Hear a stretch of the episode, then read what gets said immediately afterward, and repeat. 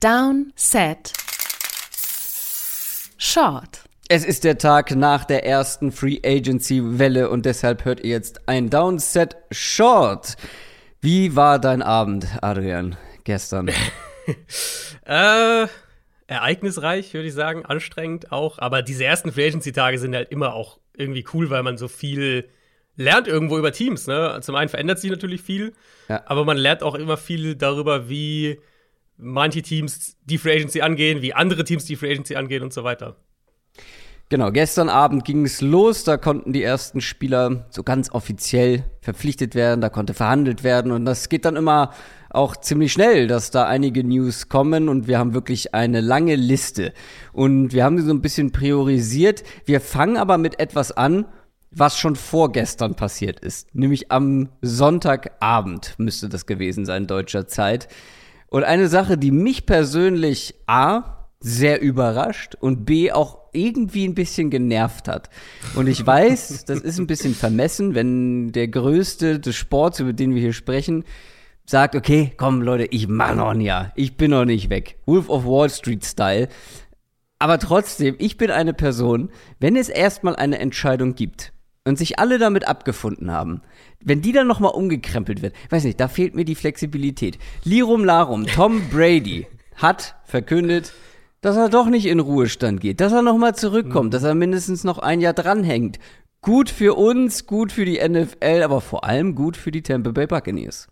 Ja, keine sechs Wochen im Endeffekt hat es gedauert. Ähm, ich glaube, 40 Tage war die, war die genaue Zahl, habe ich gestern auf, auf Social Media gesehen. Ähm, vielleicht, vielleicht eine Perspektive, die ich dir dazu geben kann, zu, der, zu dem Punkt, wie, wie kann das sein, dass man sich so schnell umentscheidet. Weil ich hatte gestern mit Sebastian Vollmer kurz gesprochen, mhm. Äh, über das Thema auch. Und der hatte noch mal einen anderen Blickwinkel drauf, den der sich mir ehrlicherweise oder auf den ich selbst so nicht unbedingt gekommen bin, aber den ich für gar nicht komplett auszuschließen oder, oder gar nicht so absurd halte dann. Mhm. Ähm, er hat gesagt, dass Brady eben durch diesen Leak, ne, Brady tritt zurück und so weiter, großes Thema, dass er dazu im Prinzip halt so gezwungen wurde, klar Stellung zu beziehen. Und dass er sich halt vorstellen könnte, ja, aber Sebastian noch gar nicht so weit war innerlich. Genau, dass, dass, ja, ja, dass, dass eigentlich das vielleicht intern hätte geregelt werden sollen. Brady vielleicht zu den Bucks gesagt hat, ich gebe euch Bescheid bis Start der Free Agency, ob ich weitermache oder nicht. Mhm. Und, das, und, das, ist halt an die Medien geleakt worden, oder ich glaube, Schäfter war es ja, der es berichtet hat. Ähm, Brady hört auf. Und dadurch wurde er eben gezwungen, so diese ne, so schwarz-weiß-mäßig klare Aussage zu treffen. Ähm, und dass er dann halt gesagt hat, dann mache ich jetzt lieber Schluss und wenn ich zurückkomme, umso besser. Dann, ne, dann, dann schauen wir, dass wir es wieder hinkriegen. Und wenn nicht, dann halt nicht. Aber dann hat, haben die Buccaneers erstmal eine klare äh, Herangehensweise und ähm, es ist nicht so eine Hinhaltepartie in der ja. Öffentlichkeit vor allem. Das fand ich eine ganz interessante ja. Perspektive noch auf die Sache. Finde ich auch, finde ich auch interessant. Oder aber, äh, das Ganze wurde geleakt, Brady war genervt und hat von Anfang an sich gesagt, okay, dann sage ich jetzt einfach, dass ich aufhöre. aber eigentlich höre ich nicht auf und dann schocke ich euch alle und dann habe ich meinen ja. Moment. Weil wir haben ja darüber gesprochen, dass er es bestimmt nicht so geil fand, ähm, mhm. dass da jetzt seine große News vorab verkündet wurde, bestimmt, ohne dass ja. er das irgendwie, bestimmt. dass er die Zügel in der Hand hat. Und dann hat er sich vielleicht gesagt, okay, wisst ihr, wo ich die Zügel dann in der Hand habe, wenn ich wieder erwarten einfach mal sage, mhm. nee, ich bin noch nicht. Bin noch ja, nicht ich meine, was man, also was man ja auf jeden Fall auch sagen muss, ist, dass sowohl seine Aussagen als auch die von den Buccaneers-Verantwortlichen schon ziemlich vage immer waren. Ja, so über die stimmt, letzten ja. Wochen. Also die Bucks war, die Bucks waren, haben ja eigentlich auch sogar klar gesagt, so, wir lassen die Tür immer offen, falls Brady doch zurückkommt, dann, dann kriegen wir das hin und so weiter. Wir, wir äh, sind bereit, wenn er doch zurückkommen will. Das haben sie ja ganz offen so kommuniziert. Und so der richtig klare Cut, auch bei Brady, er hat ja eigentlich nie gesagt, äh, ich, das, das war's für mich, ich bin fertig, äh, ich, meine NFL-Kapitel ist abgeschlossen, keine Ahnung, sondern das war ja oft so, so ein bisschen vage und ähm, im Endeffekt das, was wir bei, bei seinem vermeintlichen Rücktritt ja lobend gesagt haben, kann man jetzt auch relativ leicht mhm. als Erklärung anbringen. Da hatten wir mhm. ja gesagt, so, er hat es geschafft, aufzuhören, zwar ohne Titel, aber immer noch auf einem sehr hohen Level ähm, in der vergangenen Saison. Und dass er halt immer noch auf höchstem Level spielen kann und dass er wahrscheinlich immer noch jede Menge Spaß dabei hat, das sind halt dann wahrscheinlich auch die ja. mit die zentralen Gründe dafür, dass er jetzt nicht schon aufhören will. Oder er hat einen Monat lang das Familienleben mal so richtig erlebt und hat gesagt, das nee, natürlich komm, auch sein. Nee, gar keinen Bock drauf. Ähm, ja, ich hoffe halt einfach sehr, dass er sich nicht so ein bisschen was davon kaputt macht. Also, dass so ein bisschen dieser Glamour flöten geht, wenn die Saison jetzt zum Beispiel in die Hose geht und er, mhm. wenn er jetzt wirklich irgendwie vielleicht schon mal so halb abgeschaltet, keine Ahnung. Ich hoffe einfach, dass sich das, was ich damals gesagt habe, damals, vor 40 Tagen gesagt habe, ähm, hier mega Respekt dafür, dass man jetzt schon einen Schluss, Schlussstrich ziehen kann und dass jetzt halt einfach, dass seine Legacy keine Kratzer mhm. bekommt. Das wünsche ich ihm einfach. Ja. Ähm, aber ähm, es hat mich insofern überrascht. Hast du gesehen, ja, habe ich dir geschickt, ne, dass er bei dem Manchester-Spiel am Wochenende war. Ja, ja. Bei ja, United und mhm. ähm, da gab es mehrere Ronaldo, schöne Szenen. Ja. Einmal die Szene mit Ronaldo, wo Ronaldo zu ihm sagt, das hat man erst danach dann so richtig drauf geachtet, was Ronaldo eigentlich zu ihm sagt. Wenn man das vorher, wenn man da vorher genauer zugehört hätte, dann hätte man sich schon denken können, äh, das ist aber eine komische Reaktion, weil Ronaldo hat gesagt, so, and you are finished, right? Und Brady einfach nur so, hat so mhm. das Gesicht verzogen mhm. und dann erst eine Antwort gebracht. Da hätte eigentlich jeder schon was schnallen müssen. Aber das Lustigste an dieser ganzen Szene fand ich einfach, dass er einfach aussieht wie ein 50 Jahre alter Daddy. Mit seiner, mit seinen schicken Schüchen, mit seiner Stoffhose, seiner Steppjacke und dann immer die Hände da so rein. Er sieht, Tom Brady sah da im Vergleich, also wenn du dir das anguckst und so gut ungefähr bisschen mehr als zehn Jahre, nee, zehn Jahre ungefähr auseinander, glaube ich, Ronaldo und, und Brady. Ja, ja, ungefähr. Das sah eher nach 20 Jahren aus, wenn du mich fragst. Aber gut. Ja, gut. Auf dem, auf dem Footballfeld wird es wieder, da sieht man ja auch das, das ja, Gesicht ja, und die Haare und dann klappst es schon. Richtiger Boomer. Naja, äh, jetzt kommen wir aber ähm, zu den Free Agency ähm, Auswirkungen, denn ich habe es ja eben schon gesagt, gut für die Bugs, ja nicht nur, weil mhm. halt, sie haben jetzt wieder einen vermeintlich sehr guten Quarterback, sondern es haben sich auch direkt mal so ein paar Spieler gesagt, so ein paar Free Agents gesagt, oh ja, also wenn Tom Brady noch mal wieder bei den Bucks ähm, eine Runde dreht, dann mache ich glaube ich auch noch mit. Ryan Jensen zum Beispiel, der Center, oder auch Carlton Davis, der Cornerback, mhm. die bleiben in Tampa Bay. Ja, und das ist ja eben genau der Effekt. Und, und wir haben es ja wirklich dann direkt gesehen. Ein paar Stunden nachdem Brady sein, sein Comeback verkündet hatte, hatten sie schon einen neuen Deal mit Jensen eingetütet. Also der war ja schon fix, bevor das Verhandlungsfenster überhaupt aufging. Mhm. Ihr Starting Center, ähm, drei Jahre 39 Millionen, 23 garantiert. Da hatten wir ja in der, in der Offense Free Agents Folge auch drüber gesprochen. Das wäre der klare Top Center auf dem Markt gewesen und eben vielleicht ein Prio-Target für Teams wie Cincinnati, vielleicht mhm. Miami, vielleicht Chicago. Ähm, und Carlton Davis ganzen eben miesen O-Lines halt, ne? Genau, ja. Und ja, und, und, und auch die mit jungen Quarterbacks, wo genau. du halt sagst, da ja. willst du gerne einen Center, der vielleicht ja. mit den Protection hilft und so weiter, was, was ja andere Teams, Arizona, die Chargers in der vergangenen Offseason gemacht ja. haben. Und eben auch Carlton Davis, der für mich der Top-Corner nach JC Jackson auf dem Markt war. Der war nicht, noch nicht fix der Deal, als der, als der Markt aufging aber eben auch er dann verlängert für auch nur für drei Jahre, äh, auch in seinem Fall nur drei Jahre. Da sieht man relativ klar, wie halt dieses Fenster jetzt nochmal geöffnet wird von Buccaneers Seite. Ja. Aber dann eben letztlich auch ein Carlton Davis, der ja gerade mal 25 ist. Also Ryan Jensen natürlich schon ein bisschen älter. Davis ist ja erst 25. Verlängert halt auch nur für diese drei Jahre und jetzt hast du halt nochmal dieses, äh, ja, dieses Brady-Fenster. Du hast JC Jackson gerade schon angesprochen. Die Chargers meinen es wirklich ernst. Sie haben sich nicht nur erst Kali Mack per Trade geholt für ihre ja doch sehr löchrige Defense letztes Jahr, sondern jetzt auch aus vor allem deiner Sicht einen Top 3 Cornerback mit JC Jackson. Mhm. Ja, und die Gerüchte gingen eigentlich am Montagmorgen schon unserer Zeit, also oder mhm, Montagvormittag mhm, unserer Zeit schon los. Das war so, hat sich konstant gehalten. Ähm, zum einen, dass die Chargers ihn haben wollen und zum anderen aber auch, dass der, der Markt, und das haben wir generell gesehen bei den, bei den Cornerback-Deals, fand ich jetzt am ersten Tag, dass der Cornerback-Markt nicht ganz so extrem ist, wie man es vielleicht vorher gedacht hat. Gerade im Vergleich zu, ähm, zu Defensive Line und, und Edge-Rushern, dass der Cornerback-Markt da ein bisschen günstiger war. Für Jackson sind es fünf Jahre, 82,5 Millionen, 40 garantiert. Das ist immer noch Top 7, was das durchschnittliche Jahresgehalt unter Cornerbacks angeht und Top 6 in Garantien. Aber ich hätte halt gedacht, dass wenn der wirklich auf dem Markt ist, dass der mhm. eher Richtung, Richtung 20 Millionen im Jahr geht und so diesen, diesen Jalen Ramsey-Deal mhm. vielleicht anfechten kann, in diese Höhe äh, klettert. Insofern guter Deal für die Chargers. Du hast Mac schon angesprochen, hatten wir ja auch schon, schon, schon thematisiert, schon ausführlich in, im Short drüber gesprochen. Ähm, Mac wird es ihnen wesentlich besser ermöglichen, aus einer leichten Box heraus zu verteidigen. Sie haben auch noch Sebastian Joseph Day gestern geholt, den Defensive Tackle von den Rams, den Staley ja auch noch bestens kennt, der einer der besten Interior Run Defender in der NFL ist. Auch der wird die Front eben stabilisieren. Ja. Und jetzt haben sie eben ihren Nummer 1 Outside Corner, ja. an dem sich die Coverage ausrichten kann. Und Ramsey, äh, Jackson wird ein bisschen eine andere Rolle als Ramsey, denke ich, übernehmen. Äh, also als die Ramsey und das Staley bei den Rams hatte, weil Ramsey halt noch mal flexibler ist. Mhm. Jackson sehe ich dann schon klar outside. Aber das erlaubt ja zum Beispiel dann einem Asante Samuel mehr genau. nach innen zu rücken. Und da ist er ja auch vermeintlich besser, ne? Also genau, das war ja das, was wir genau. vom Draft gesagt haben, dass er einer, der im Slot zu Hause sein wird. Genau, genau, genau. Ich glaube auch, das wird, das wird äh, ihm gut tun. Und ich, also ich erwarte, dass Staley sein, sein Scheme jetzt auf einem extrem hohen Level umsetzen kann. Und das sollte eigentlich eine, eine Top 5 Defense sein, wenn das dann alles ineinander greift. Eine Sache zu Jackson noch. Erinnerst du dich, wie ich reagiert habe, als du gesagt hast, Jackson ist ein Top 3 Cornerback? Erstmal etwas ablehnend und dann mhm. so, ah, ja, wahrscheinlich schon. Wen würde man so drüber setzen? Ja. Genau, wen würde man so drüber setzen? Ich glaube einfach und mich überrascht das nicht so krass, dass er jetzt nicht das, das absolute Big Money bekommen hat. Ich glaube, dafür ist seine Reputation noch zu klein. Er flog jahrelang im Schatten von Stefan Gilmore. Ja, er hat zwei Jahre lang auch gut gespielt und jetzt das eine Jahr als Nummer 1 Corner.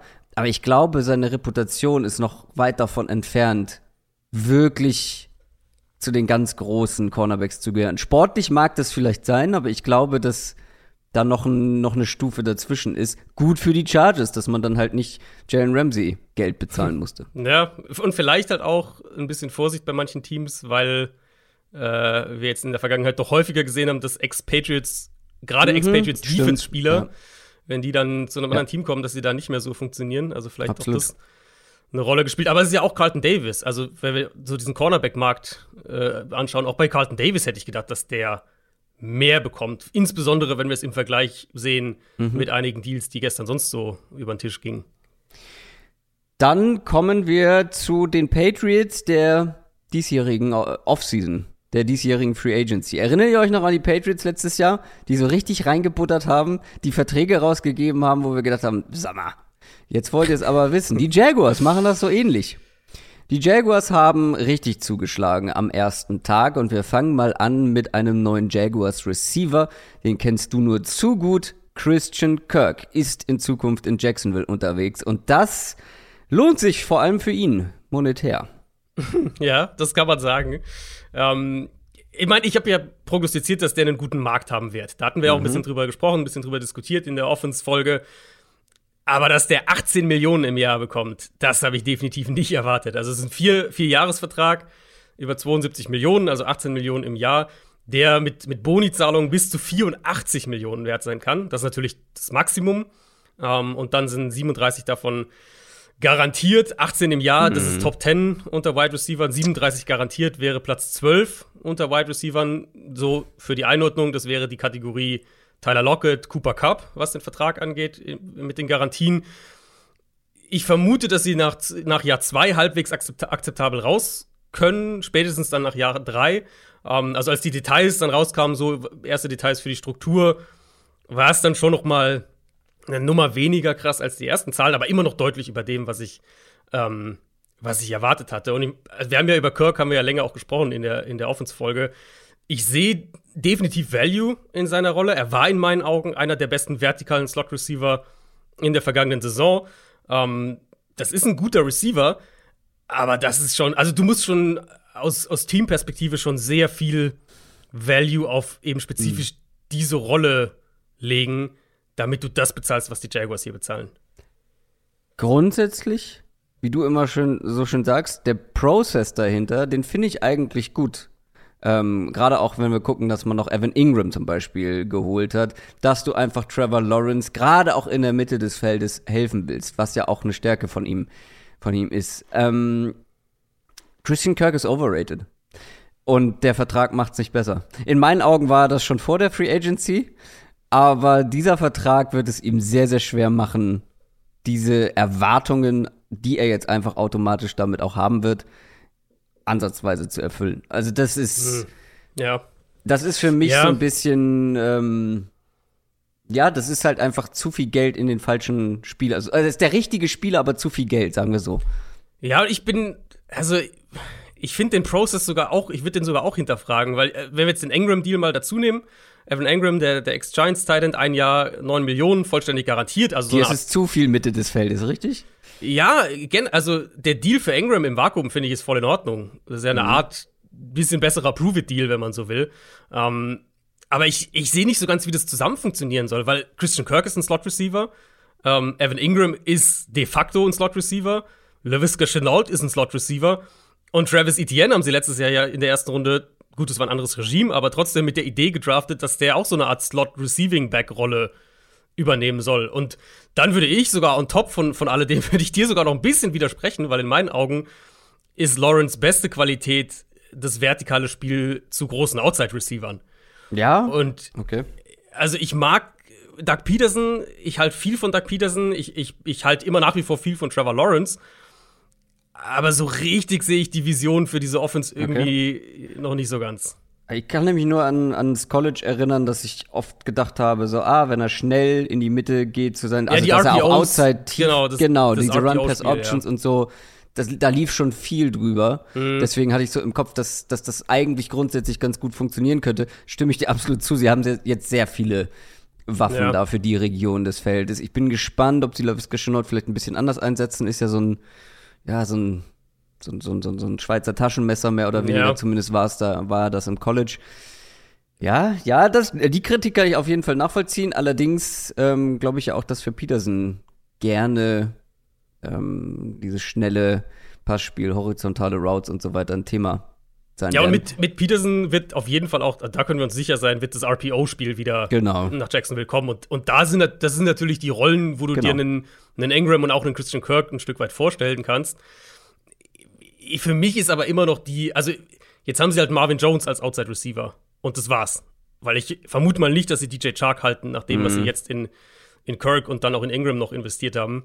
Was um, ähm, wiederum, also ja, das ist halt, das ist, das ist, finde ich, die größere Kritik daran, genau, dass du und das, Christian Kirk so viel Geld zahlst und dann DJ genau. Chuck nicht halten kannst.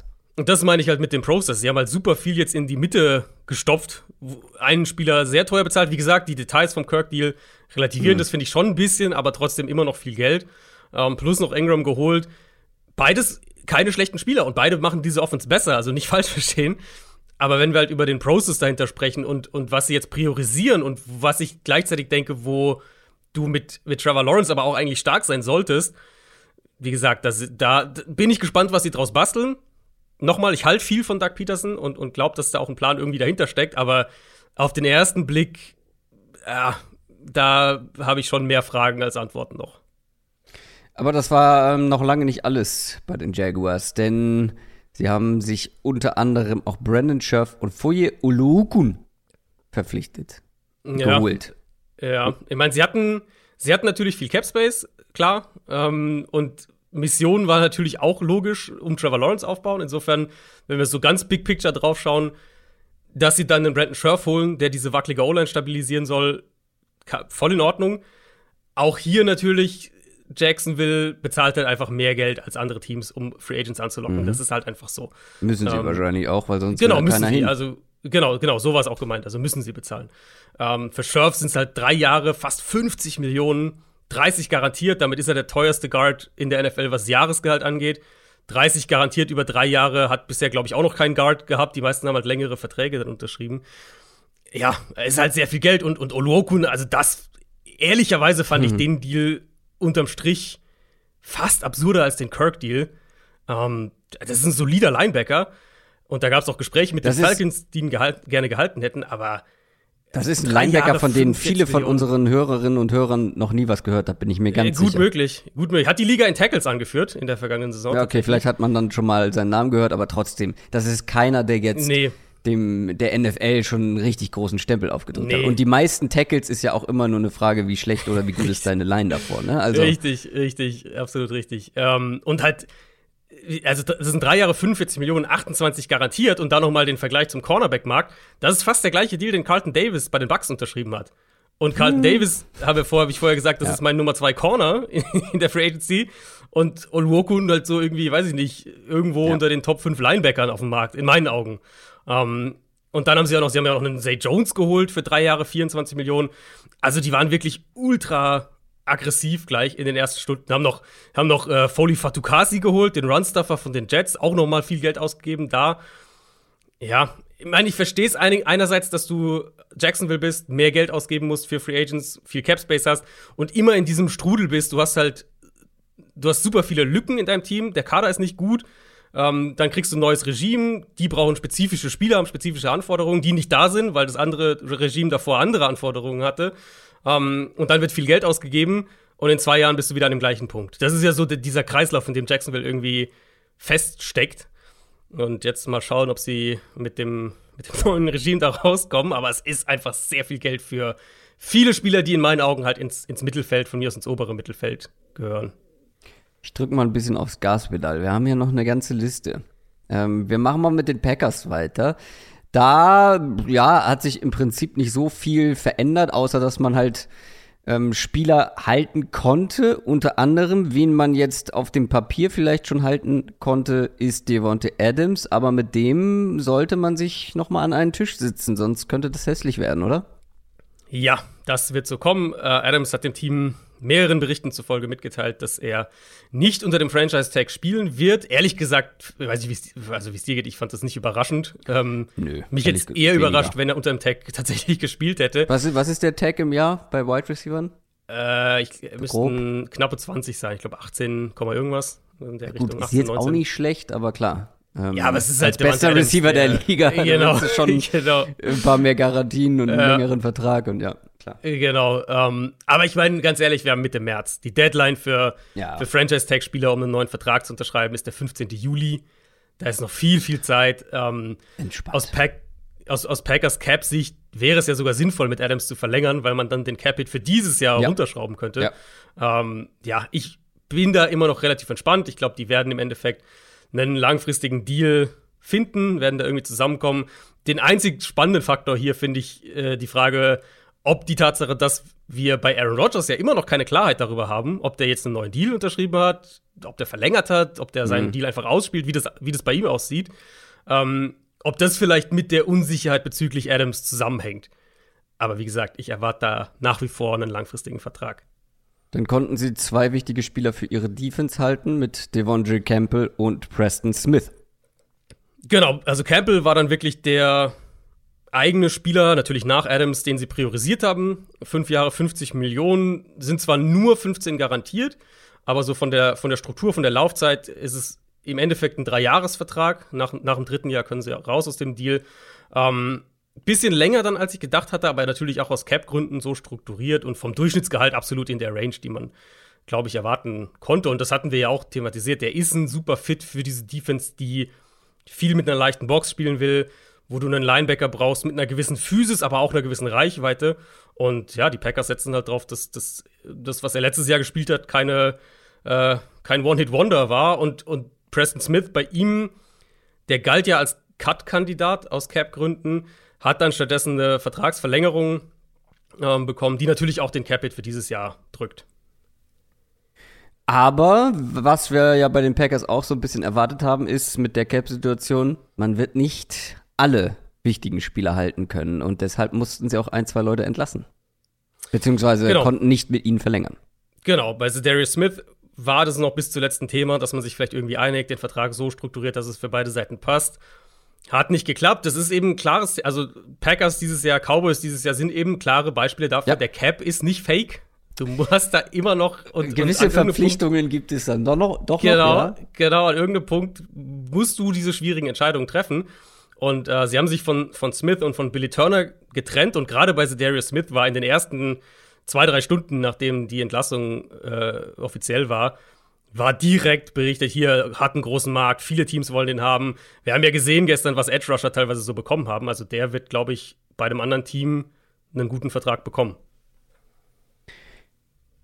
Das war's dann schon bei den Packers. Was heißt schon, aber das war's bei den Packers. Wir machen weiter mit einem Spieler, der dir besonders am Herzen liegt, nämlich dem neuen Starting Quarterback der Pittsburgh Steelers, Mitch Trubisky. Der, der Drop ist absolut zurück. Ähm, ja, der Drop ist zurück. Das sagst du so einfach. Wenn ich vorbereitet gewesen wäre, dann ist er zurück.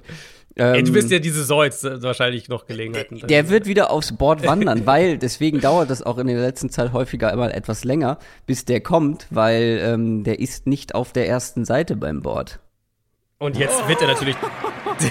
jetzt wird er natürlich zurückkommen auf die erste Seite, willst du damit sagen? Absolut. Ähm, ja, also Pittsburgh war ja so ein bisschen die Frage, okay, wie, wie, wie gehen sie die Quarterback-Position an? Sind sie ein Team, das aggressiv für einen tradet? Ähm, sind sie ein Team, das vielleicht versucht, einen zu draften? Sind sie ein Team, das einen Veteran irgendwie holt? Und ich glaube, sie, sie sind genau in diesen Mittelraum gefallen, der in meinen Augen sinnvoll ist tatsächlich für sie.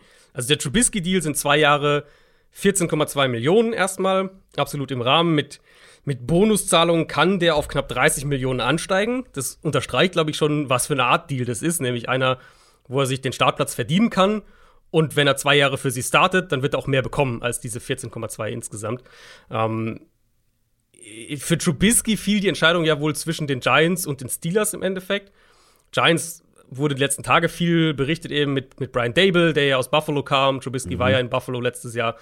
Aber ich denke halt, bei den Giants hätte er sich eben den Startplatz im direkten Duell mit Daniel Jones verdienen müssen.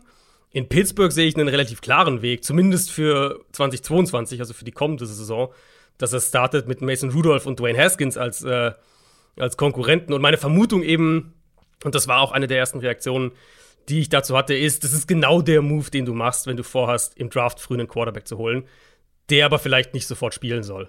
Mhm. Und wir wissen ja, dass Pittsburgh spätestens seit dem Senior Bowl intensiv mit Malik Willis in Verbindung gebracht wurde. Wenn ihr die Quarterback-Folge noch nicht gehört habt, dann äh, könnt ihr das hier gerne nachholen, weil das wäre ja genau der Quarterback, den du holst, dir sagst, mh, hm, als Rookie vielleicht noch nicht unbedingt gleich aufs Feld, und jetzt hättest du halt einen Mitch Trubisky, der starten kann und kannst aber einen in Runde 1 draften. Und ich, das ist meine klare Prognose auch für, für Pittsburgh. Was die Minnesota Vikings genau von sich halten und vorhaben, kann ich dir nicht sagen. Was wir jetzt aber wissen, ist, dass sie weiterhin mit Kirk Cousins als Quarterback planen. Ja, ich kenne einige Vikings-Fans auch. Ähm, habt ihr auch den, den Vibe auf Twitter so ein bisschen mitbekommen von Teilen, muss man immer sagen, von Teilen der Vikings-Fanbase. Und viele hatten gehofft, dass sie, also einmal, dass sie einen Trade-Partner finden. Und mhm. es gab ja wohl auch Trade-Interesse. Das wurde zumindest im Nachhinein dann berichtet. Oder eben alternativ, dass sie jetzt noch ein Jahr halt mit Cousins machen. Der wäre ja in sein letztes Vertragsjahr gegangen. Und dann den Neustart. So, klarer, klarer Cut danach, Neustart. Mit der Angst auf der anderen Seite natürlich, dass Cousins irgendwie einen neuen Vertrag über drei, vier Jahre bekommt. Und der Deal, ich finde, der Deal passt so ein bisschen zur Cousins-Ära in Minnesota, weil der Deal ist halt so ein bisschen zwischendrin im, im Nirgendwo. Ähm, weil. So wie jetzt, die Vikings aktuell. Genau, so wie die Vikings mit Cousins. Mhm. Ähm, weil sie verlängern halt jetzt ein Jahr mit ihm, natürlich um diesen brutalen Capit für dieses Jahr runterzuschrauben.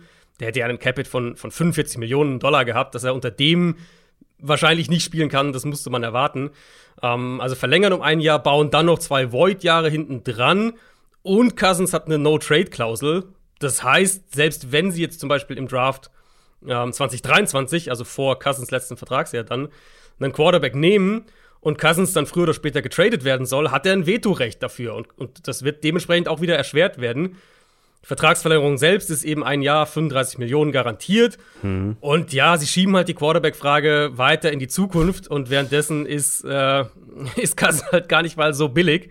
Und das Team in seiner Entwicklung stagniert so ein bisschen vor sich hin. Auf der anderen Seite würde ich auch noch mal sagen, Kevin O'Connell, der neue Head Coach, der kennt Cousins noch aus Washington und halt mit einem neuen GM, der ja sehr klar aus der Analytics-Schiene kommt wahrscheinlich auch den ein oder anderen Kritiker da schon haben wird, ist es wahrscheinlich auch nicht so einfach, mhm. im ersten Jahr von einem Vierjahresvertrag sich direkt in den kompletten Rebuild zu stürzen. Also es ist eine schwierige Situation, in der die Vikings sind.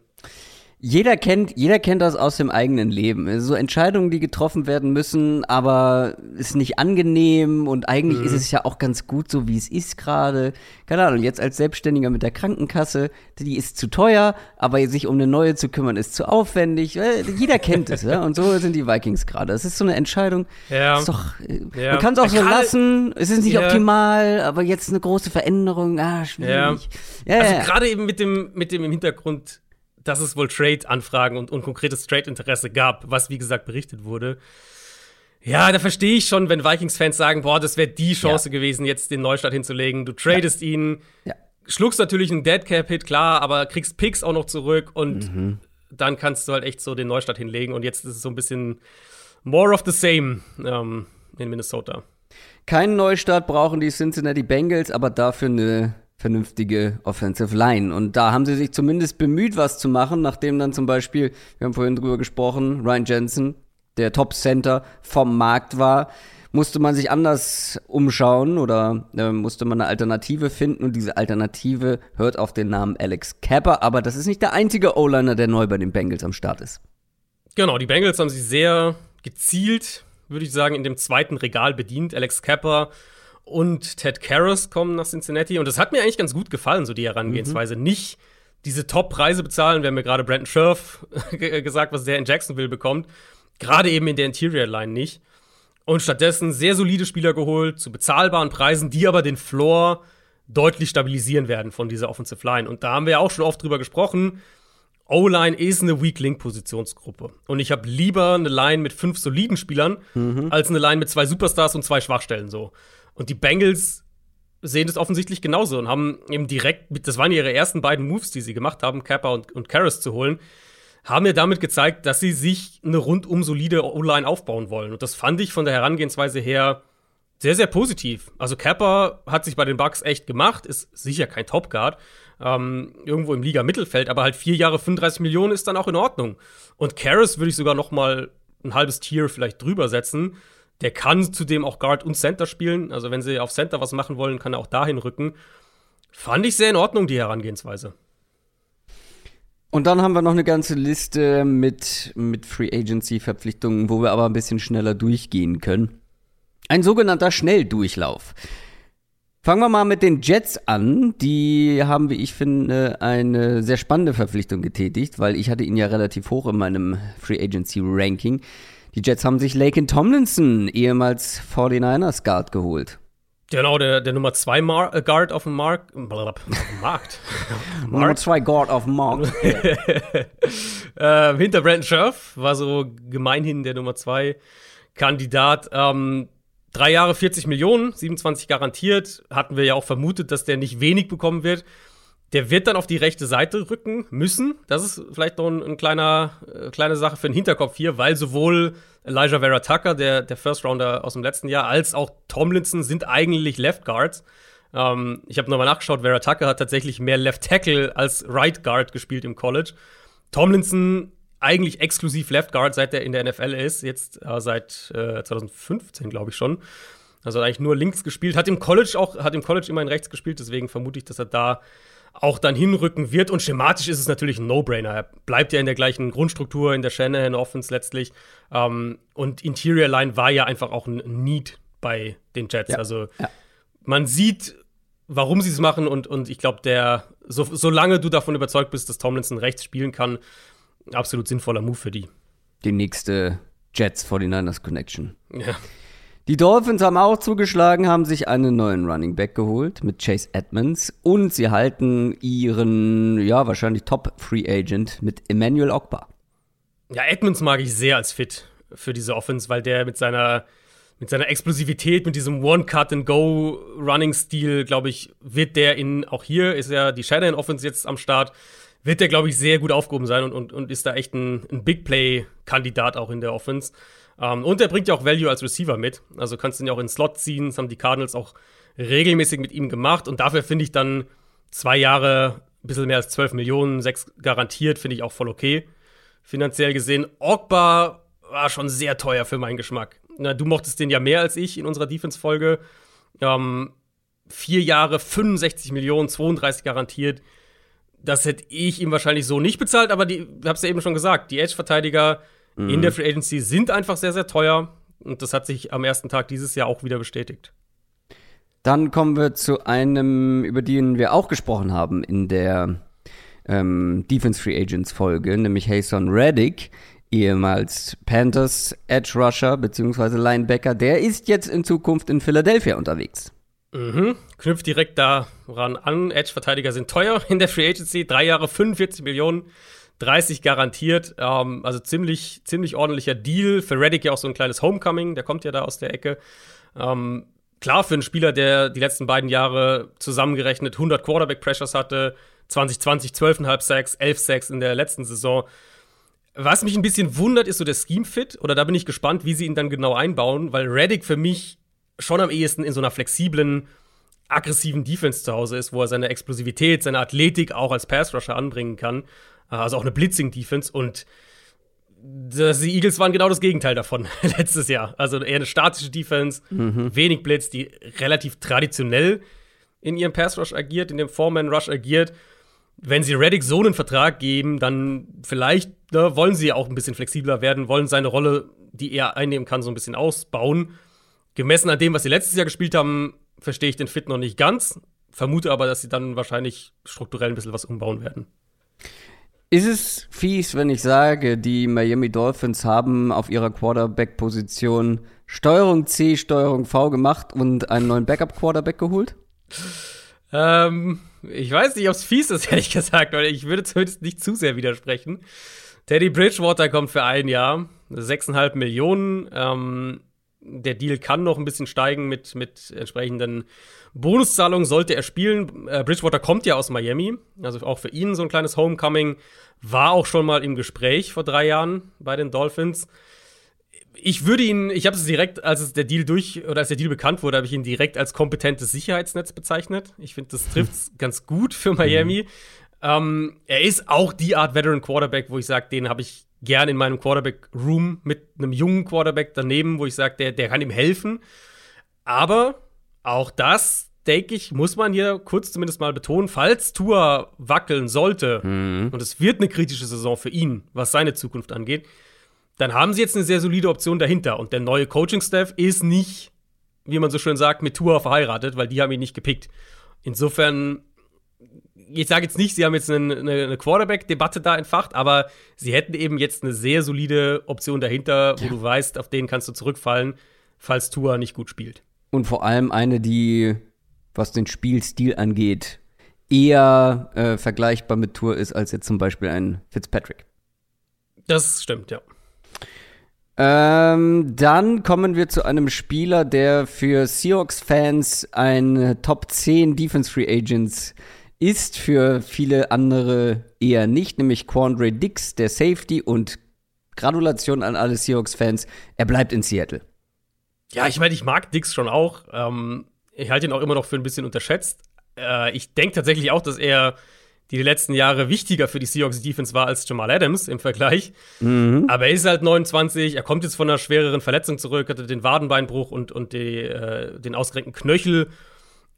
Und die Seahawks haben jetzt einfach zwei der zehn teuersten Safeties ligaweit in ihrem Team. Und also, ich weiß nicht so wirklich, was da der Plan ist, wo der, der, der Umbruch dahin gehen soll, ob es überhaupt ein Umbruch wird.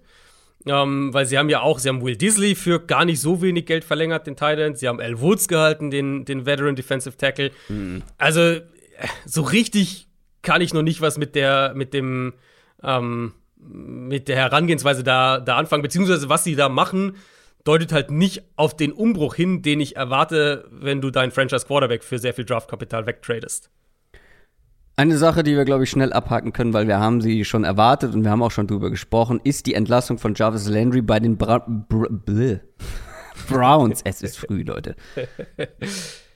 Ja, äh, genau, kann man schnell machen. Sie hatten ihm die Trade-Freigabe gegeben, nachdem der Murray Cooper-Trade durch war. Der Vertrag von Landry war einfach viel zu teuer und, und dementsprechend haben sie auch keinen Trade-Partner gefunden.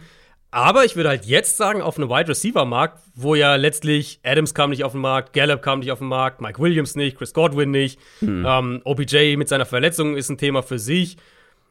Da hast du jetzt halt Allen Robinson an der Spitze und dann finde ich, kommt schon bald so ein Kandidat wie, wie Landry. Ich würde einen DJ Chark noch drüber setzen, aber ich denke, der wird jetzt eine attraktive Option sein für mehrere Teams. Und muss man ja auch immer bedenken, wenn ein Spieler entlassen wird, dann zählt er nicht zur Compensatory-Formel.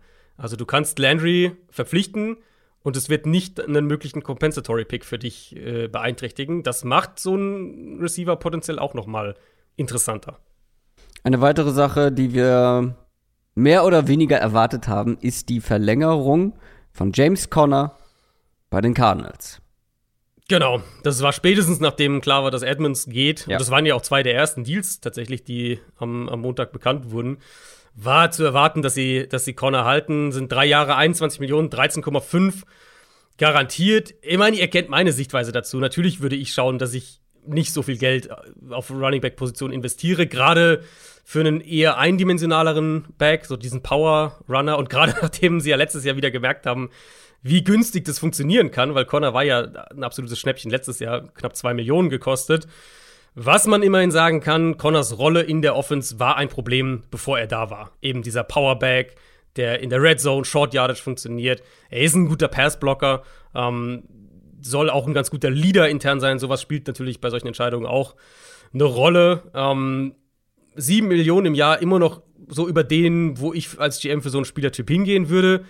Aber ich kann es ein Stück weit nachvollziehen und es ist ja jetzt auch kein Vertrag, der irgendwie nachhaltig deinen Cap zerschießt oder sowas. Insofern glaube ist noch im Rahmen.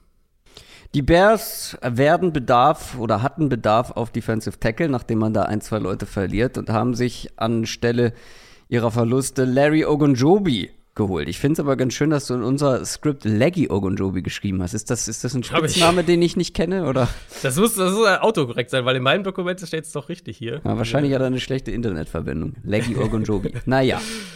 Ähm, ja, den Vertrag verstehe ich nicht, sage ich ganz ehrlich. Drei Jahre über 40 Millionen, 26 garantiert für einen durchschnittlichen Defensive Tackle.